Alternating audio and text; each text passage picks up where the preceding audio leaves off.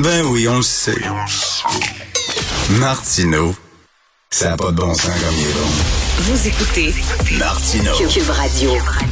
OK, je vais l'avouer, je suis déjà allé à quelques reprises dans des bars de danseuses, OK, avec dans ma folle jeunesse, avec des amis, puis c'était pas toujours des endroits chics. Hein, il y a certains bars, là, c'était pas chic chic, puis des fois je me disais tabarnouche, qu'est-ce que je fais ici exactement? Donc euh, euh, et ben ça change d'ailleurs un des bars de danseuses légendaires de Québec, le Folichon qui va devenir maintenant un cabaret de spectacle. On va en parler avec le propriétaire M. Gaétan Bélanger. Bonjour M. Bélanger.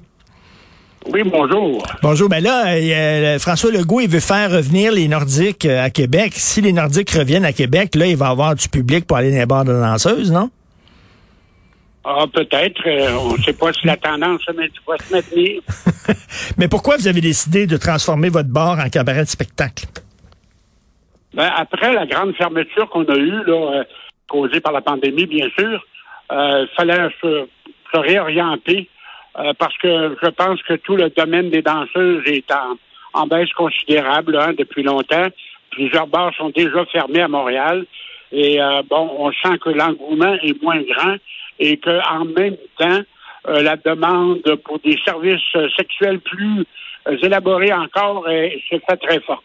Ben c'est ça, c'est-tu possible d'être un, un- un gérant de bar de danseuse puis d'essayer d'avoir un bar clean? C'est-à-dire, oui, il y a des filles qui font des numéros de striptease sur une scène, mais que ça vienne pas avec des extras dans l'isoloir puis tout ça. C'est-tu possible de faire ça aujourd'hui? Je pense que non maintenant. Euh, J'aurais bien essayé, moi, pendant longtemps, de, de travailler beaucoup plus l'aspect spectacle. Hmm. Mais euh, c'est très dépassé. Euh, J'ai la l'air d'un vieux bonhomme avec mon spectacle, on se comprend. Maintenant, les danseuses essayent de, de produire le plus rapidement possible pour aller en, en- en cabine, évidemment. C'est là que c'est payant, puis c'est là qu'il y a l'argent. Alors, on, on a délaissé beaucoup, beaucoup, beaucoup la partie spectacle. C'est-tu aussi avec l'arrivée des salons de massage où les gars sont habitués à avoir un peu plus qu'une fille qui enlève son soutien-gorge? Bien, évidemment, évidemment, là, que maintenant, euh, avec les salons de massage, on sont habitués à en avoir beaucoup plus pour moins d'argent. Euh, dans un club de danseuses, là, tous ceux qui sont déjà sortis savent que ça peut coûter très cher et puis que très souvent, au bout, il n'y a pas grand-chose là par rapport à ce qu'ils ils s'imaginaient. Euh, je sais que la plupart des clubs de danseuses travaillent énormément à ce que ça ne dépasse pas le raisonnable là, pour garder un minimum de réputation. Mais on peut pas être dans chaque cabine tout le temps avec euh, tout le monde, c'est bien certain. Ben, il y a des euh, bon, il y a des propriétaires, j'imagine, et là, je vous vise pas du tout là. Euh, il y a des propriétaires, j'imagine, qui disent aux danseuses qui viennent danser dans leur bar, ben écoute, je te le dis tout de suite, là, il va falloir que tu fasses des extras dans l'isoloir, puis tu vas me donner une partie de- de- des montants que tu gagnes. Il y a une pression aussi exercée par les propriétaires auprès de ces danseuses-là. C'est-à-dire, la fille qui veut rien que danser, puis c'est tout ce qu'elle veut faire, puis elle veut pas aller dans les cabines faire des extras, ben elle n'aura pas un petit job. Ah, je dois vous dire que, en général, les propriétaires n'ont pas besoin de rien demander, on se comprend. Euh, et généralement, ils ramassent pas grand-chose non plus d'argent là-dessus. là. C'est très peu courant. Euh, les danseuses, euh, c'est pas des enfants de cœur, on se comprend pas tout le tour. C'est des grandes filles qui ont appris à travailler avec du monde euh, très exigeant et très demandant. Alors, comment je dirais ça, là, on peut pas parler de personnes là, qui, euh, qui se font manipuler. Euh, c'est beaucoup plus que maintenant, à notre époque surtout, le propriétaire de bar presque qui se fait manipuler en disant que je travaille pas chez vous, je peux pas faire ça, là, on se comprend. Ah oui, donc c'est les filles qui décident, elles, euh, de, de, de faire des extras de leur propre initiative que vous dites dans l'isoloir. Oui, ça prend un grand contrôle. Quelques bars ont bien réussi à garder un bon contrôle avec une bonne équipe. Ça prend plusieurs personnes qui font de la surveillance euh, euh, pour réussir à garder, euh, garder ça propre, si on veut, propre au sens de notre époque. là.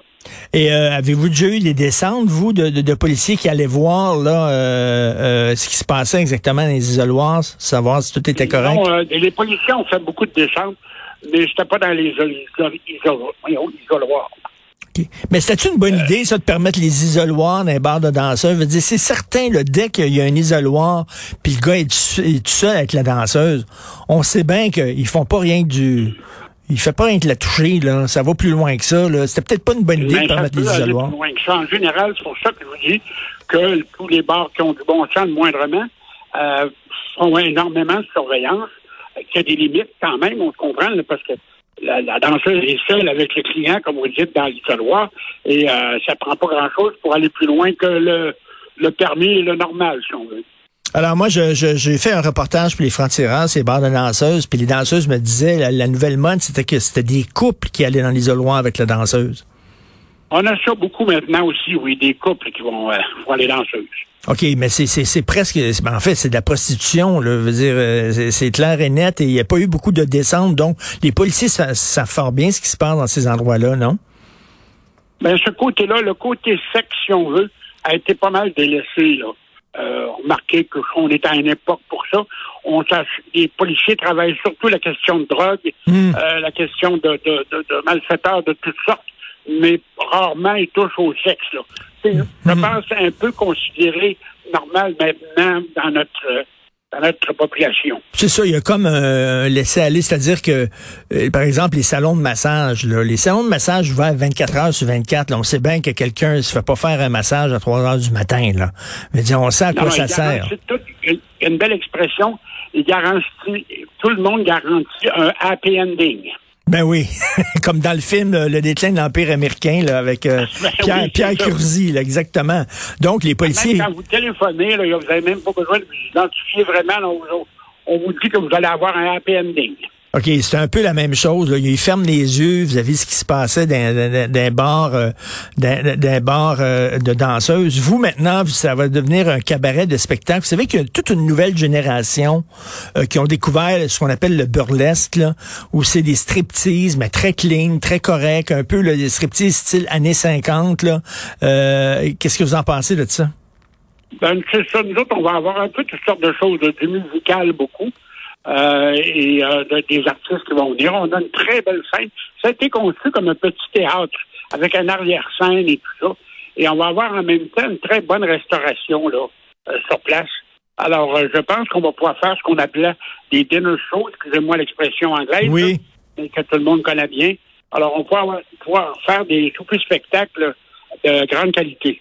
Et comme propriétaire, le propriétaire de bar de, de danseuse, j'imagine des fois vous avez des clients que vous voulez pas avoir. Il y a des clients qui sont un peu, euh, tu sais, euh, des éléments criminels. Ça ne tente pas d'avoir dans votre bar. Ça va être pas mal plus tranquille avec la nouvelle euh, direction que vous allez donner là. Ah oui, j'imagine que ça va attirer une classe différente de gens.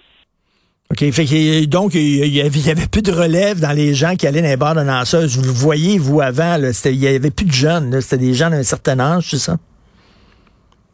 Ouais, beaucoup, euh, beaucoup de gens seuls, évidemment. C'était le client privilégié, là. Et ça va s'appeler le folichon encore? Non, ça va complètement changer de nom pour l'impresario. L'impresario. Il y a un bar, Alors, je pense, à Québec, il y a un bar à Québec qui s'appelle La Broussaille, je pense. Pas, Oui, ben oui, la broussaille, c'est un bord de danseuse, ben oui. c'est, pas très chic comme nom, ça. La, c'est un peu, un peu funny comme nom, là, mais... euh, la Broussaille. Donc, ça va être l'im- l'impresario à partir de quand, ça? ben oui, l'impresario, en anglais, français, pour tout le monde, je pense que c'est facile de comprendre l'allusion quand on parle d'un bar qui s'appelle euh, l'impresario. Mais il va y avoir des shows encore érotiques, mais ça sera plus, là, euh, Non, on va pas travailler beaucoup l'érotique, là. OK. Euh, pas beaucoup. On, veut, on peut avoir à l'occasion quelque chose qui peut être érotique, mais ça ne sera pas la, la grande vocation. Ça va être surtout musical et euh, des artistes, la chanson et tout ça. On a préparé des loges d'artistes, comme un petit théâtre, là. euh, Bon, euh, ben, beaucoup moins érotique. bon, on va glisser moins quand on va se promener sur les planchers.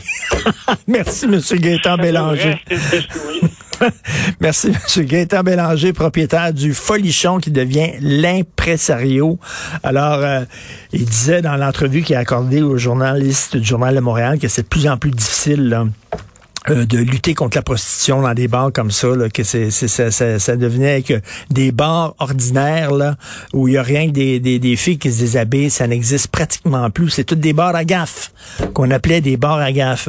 Merci d'avoir été à l'écoute à cette émission. C'est Benoît qui vient prendre la relève. On va se parler lui et moi à midi. Euh, merci à toute l'équipe de l'émission. Donc, Florence Lamoureux à la recherche, Maud Boutet, merci beaucoup à vous deux. Euh, Charlie Marchand à la régie et à la réalisation. Oui, Charlie est dans la régie nous, on se reparle demain, 8 heures. Passez une excellente journée.